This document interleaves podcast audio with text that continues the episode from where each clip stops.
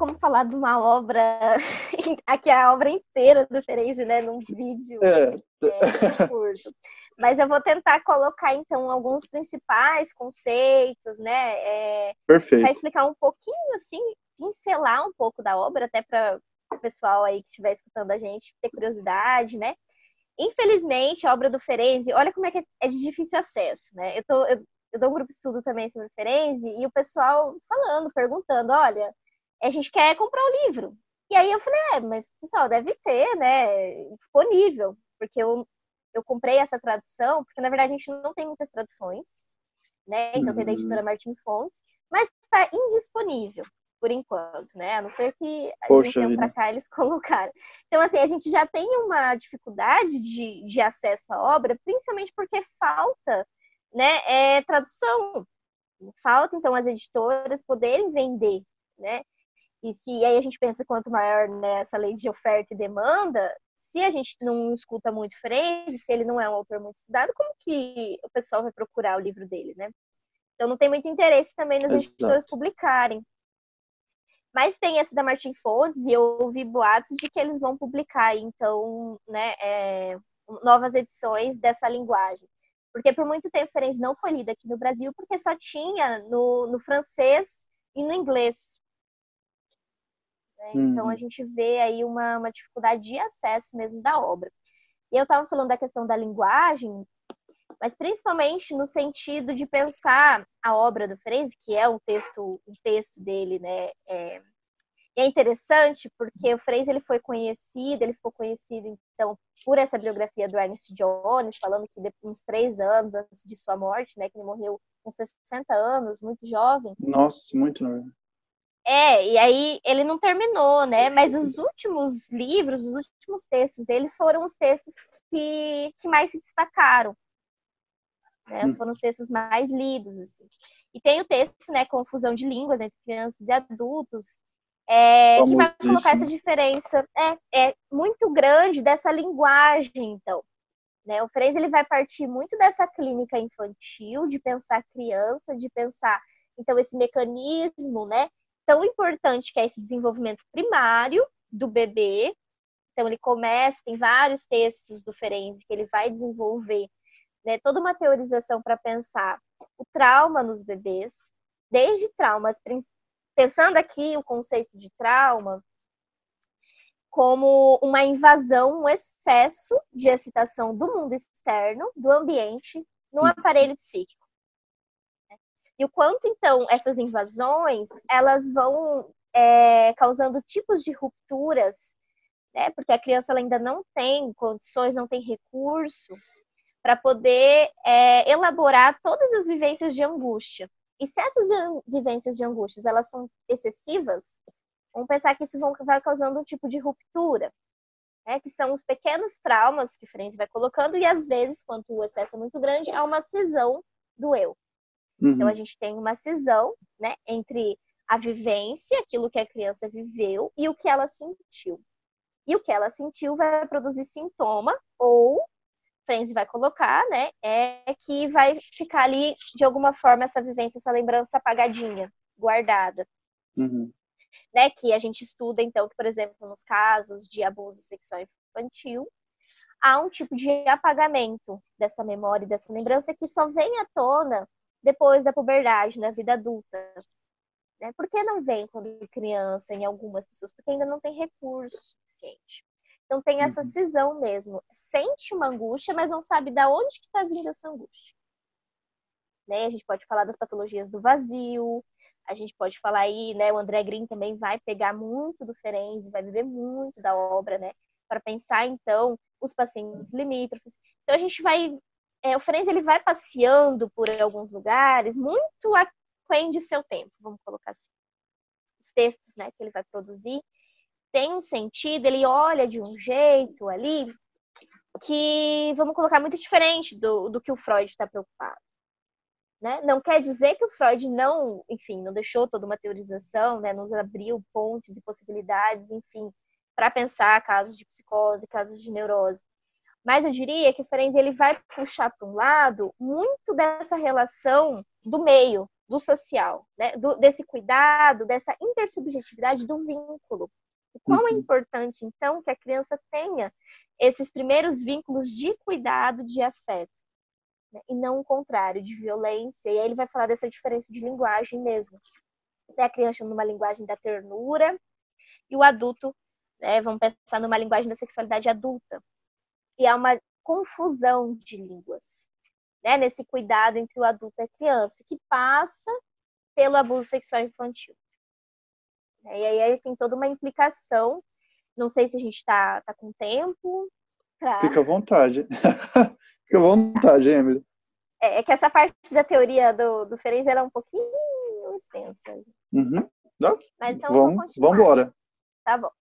Então, né, então vai tendo essa, essa dificuldade da criança, né, do adulto acessar então essa linguagem da ternura da criança, passa e aí quando esse adulto ele não tem essa vamos colocar essa repressão que o Frenz utiliza, né, quando ele já tem uma possibilidade um pouco mais de, de, de dificuldade de fazer essa diferenciação, de reprimir os desejos, né, então vem a ocasionar esse abuso sexual infantil.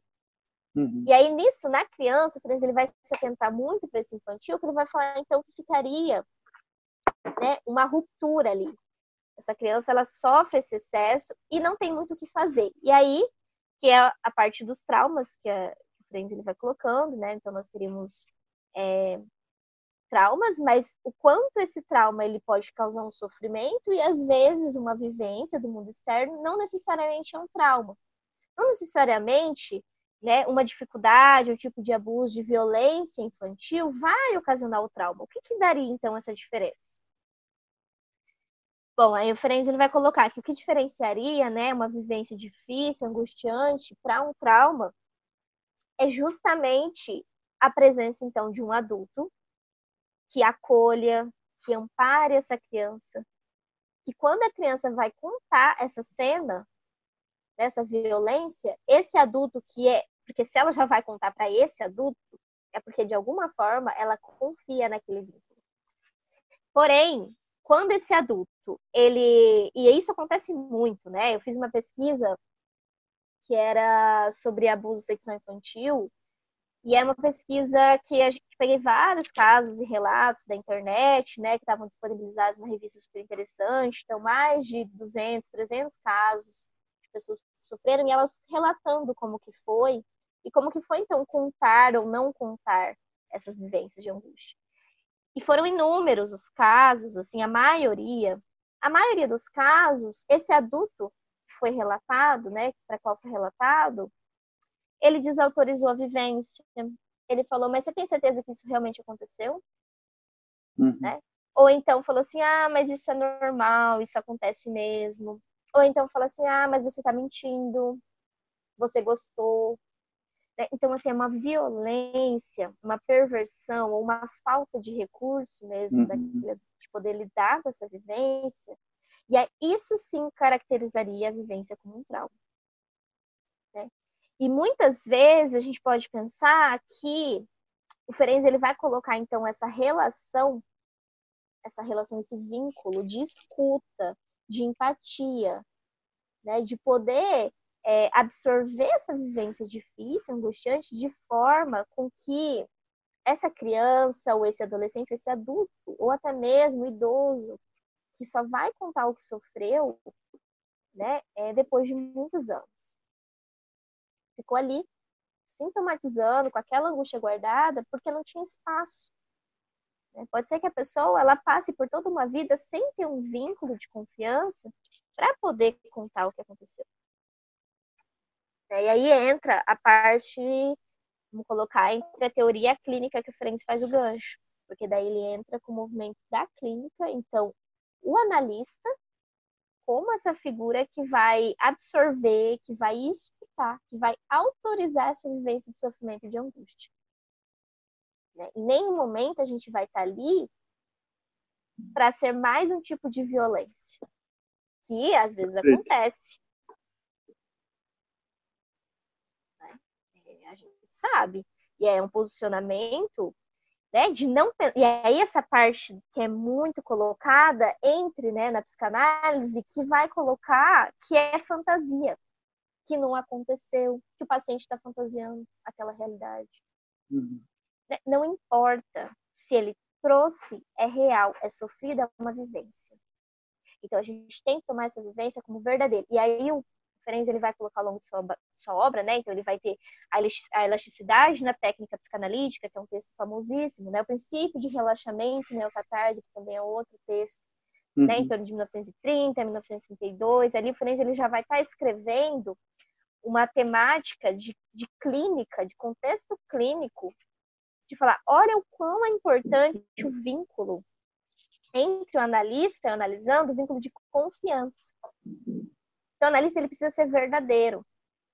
Ele não tem que forjar algo, né? Isso é muito perverso. Porque quando a gente é verdadeiro e a gente erra, a gente também dá espaço para esse paciente errar, para esse paciente também poder falar, olha, eu não preciso idealizar tanto. Né? Se o meu analista erra, eu também posso errar. Porque às vezes a gente fica naquele nível de violência, de relação hierárquica, que a Ferenc vai colocar, entre o adulto, a criança, entre o analista e o analisando, entre professor e aluno, em que não é possível ter um diálogo e não é possível mostrar as falhas, as dificuldades, as vivências traumáticas. Uhum. Né? E aí a gente entra nessa parte mais contemporânea, que é que vínculos que a gente constrói, então, né? Que nível de vínculo é esse? Será que nos vínculos que a gente tem a gente consegue contar coisas muito íntimas e a gente confia nesse vínculo? Ou não vai ser um tipo de violência? Né? Que filtro que a gente pode fazer para a gente sentir, então, que nesse vínculo aqui, por exemplo, da clínica, eu confio no meu analista. Vai ter pacientes que vão demorar cinco anos, seis anos, sete anos para poder falar de uma vivência traumática infantil. Exato. Então o Frenz ele vai, ele vai tocando ali, né? É um tema difícil, não é um tema fácil.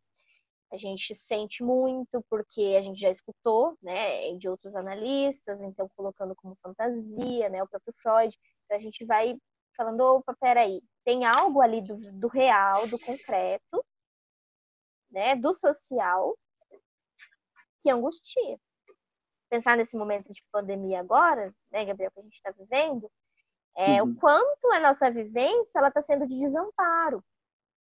Porque as medidas que era para a gente estar tá sendo, né, que eram para as pessoas de autoridade que deveriam estar cuidando de nós, estão colocando a própria população no desamparo, né? Quando a gente não tem medidas de cuidado, de proteção, né, para que diminua essa angústia, esse sofrimento, que já é um movimento né, que a gente está passando agora da pandemia. Então, a gente está muito desamparado.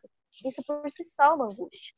Então, só estou dando esse exemplo aqui da pandemia para a gente pensar né, que essas relações uhum. hierárquicas, o Ferenc ele vai trabalhar com essas relações de poder para pensar, então, o sofrimento psíquico, quanto esse social, ele precisa de um amparo, né? ele precisa de uma organização que vem de um adulto, que vem de um professor, né, que vem da figura do analista, que vem do presidente, por exemplo, que vem né, dos ministérios, que, que é um momento democrático que a gente está, eles estão para cuidar de nós, mas a gente está sem é, ministro da saúde, por exemplo, né?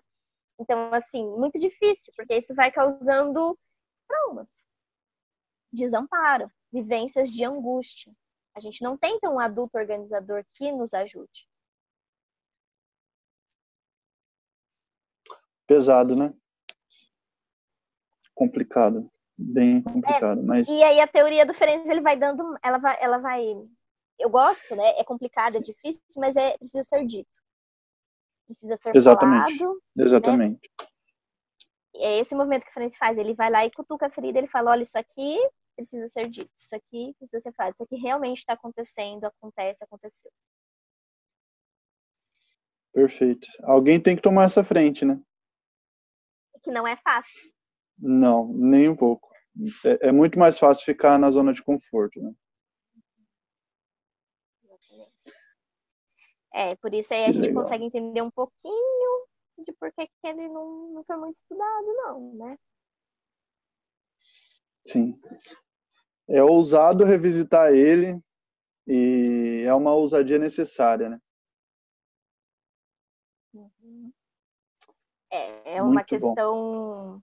Humana, eu diria, revisitar o Ferenc na psicanálise, né? Porque é poder dar voz, então, para um autor que estava lá na época do Freud, falando muita coisa, não sendo escutado, pelo contrário, sendo criticado. Né? Uhum. Alguns diriam até que se o Frenzy ficasse vivo por mais tempo, ele teria sido excluído da psicanálise, porque ele estava indo em contramovimento. Né? É, de poder apontar, então, falou assim, olha, pessoal, isso aqui é importante, importante a gente estudar neurose, importante a gente estudar os pacientes clássicos, né? importante a gente ter esse setting, o método de associação, mas e para os pacientes que não está funcionando? E a gente sabe, né, Gabriela, você também como psicólogo, você sabe como que é na clínica, quando a gente tá ali com o paciente, a gente percebe, olha, isso aqui eu preciso mudar até. Perfeito, exatamente. É que não está fluindo. O porquê que não está fluindo? A gente vai escutar, a gente vai tentar né, estudar esse caso para ver, então, que tipo de técnica eu utilizo com esse paciente é muito no caso a caso. O que, que dessa relação está me causando? Né? E uhum. o Ferenc ele vai falando que, olha, a gente pode ter essa abertura.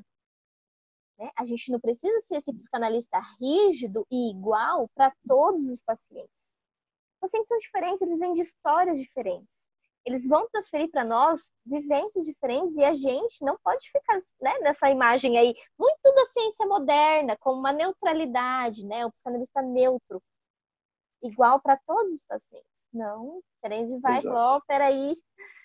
E aí ele vai colocar né, o texto, o princípio de relaxamento neocatarse, ele vai colocar, então, né, a importância das repetições, a importância de vivenciar os traumas, de projetar, então, no analista né, as vivências, de poder sentir essa raiva, de ter esse espaço acolhedor que, apesar de toda a raiva que esse paciente vai vir e vai trazer, o analista aguenta, ele suporta.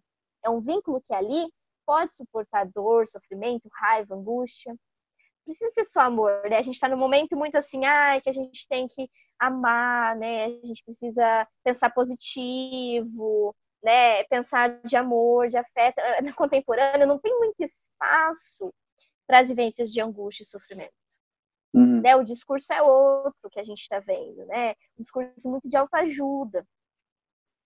Então a clínica ela vem, a psicanálise vem para falar, olha, pera, aqui você pode e deve, trazer suas angústias, suas dores, sofrimento e o analista ele tem que aguentar.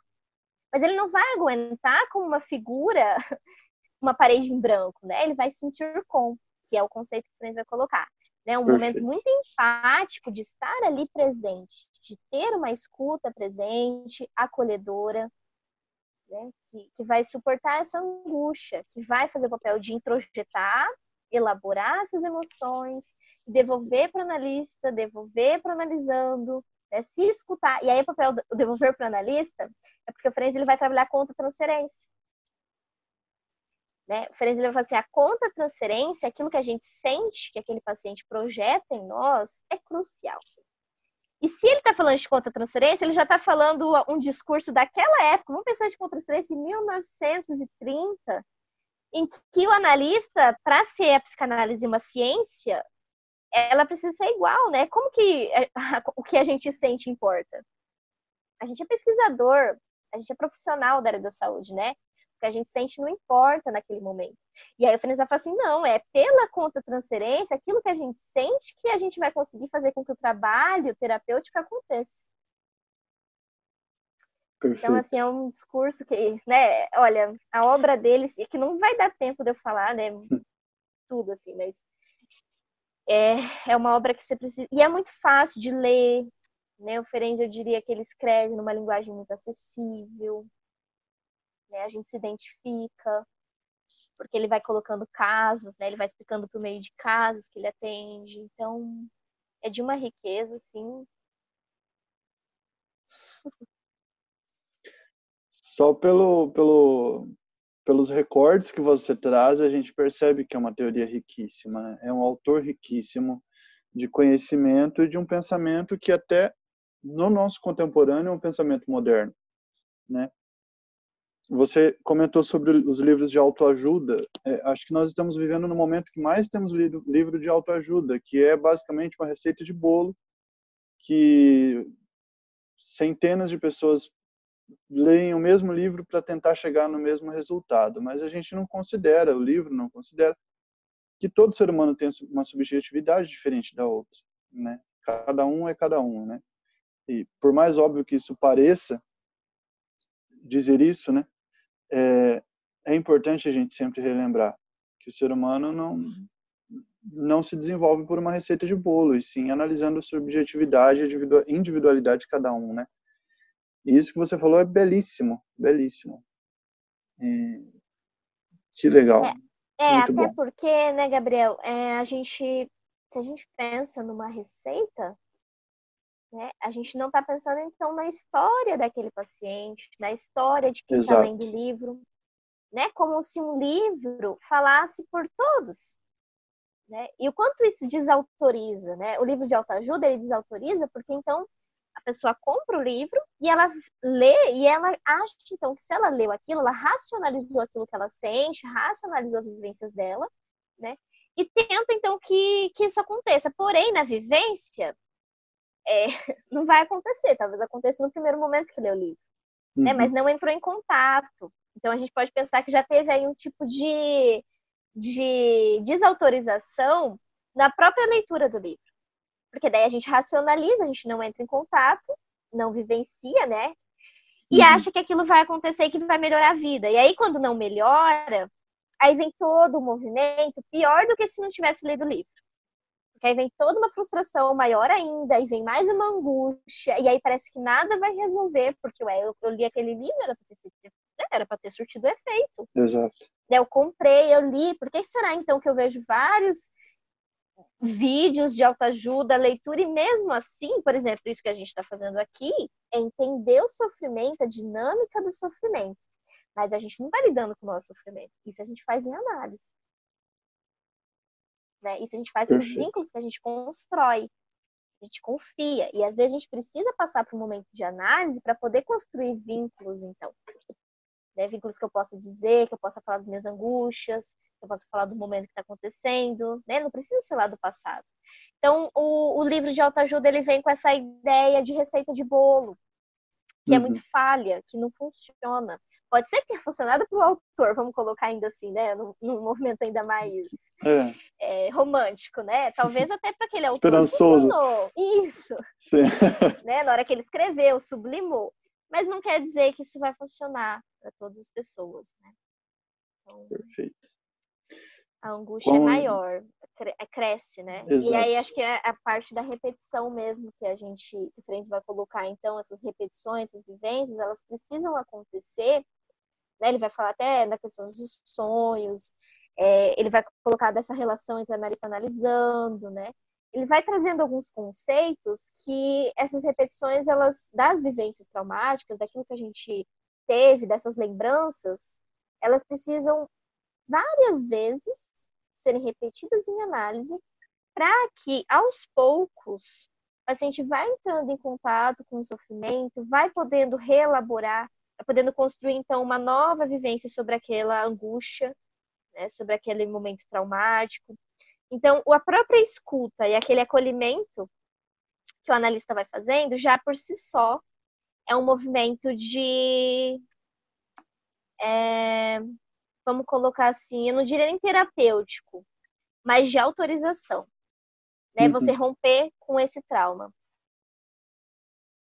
É o testemunho, o analista como testemunha, né? Que é um outro capítulo da Jogondar, é, aliás, então, para quem né, não achar o livro do Ferenzi, as obras completas, leiam o livro da Jogondage, que ele foi publicado em 2017, acho que é Ferenzi, Clínica e Política, com Ferenzi, o nome do livro, mas é de 2017, que vai falar então desse, desse analista como testemunha.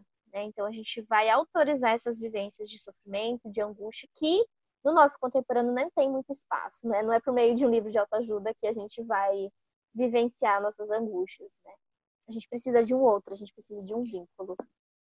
O outro ele organiza em certa medida, né? Mas não é qualquer outro.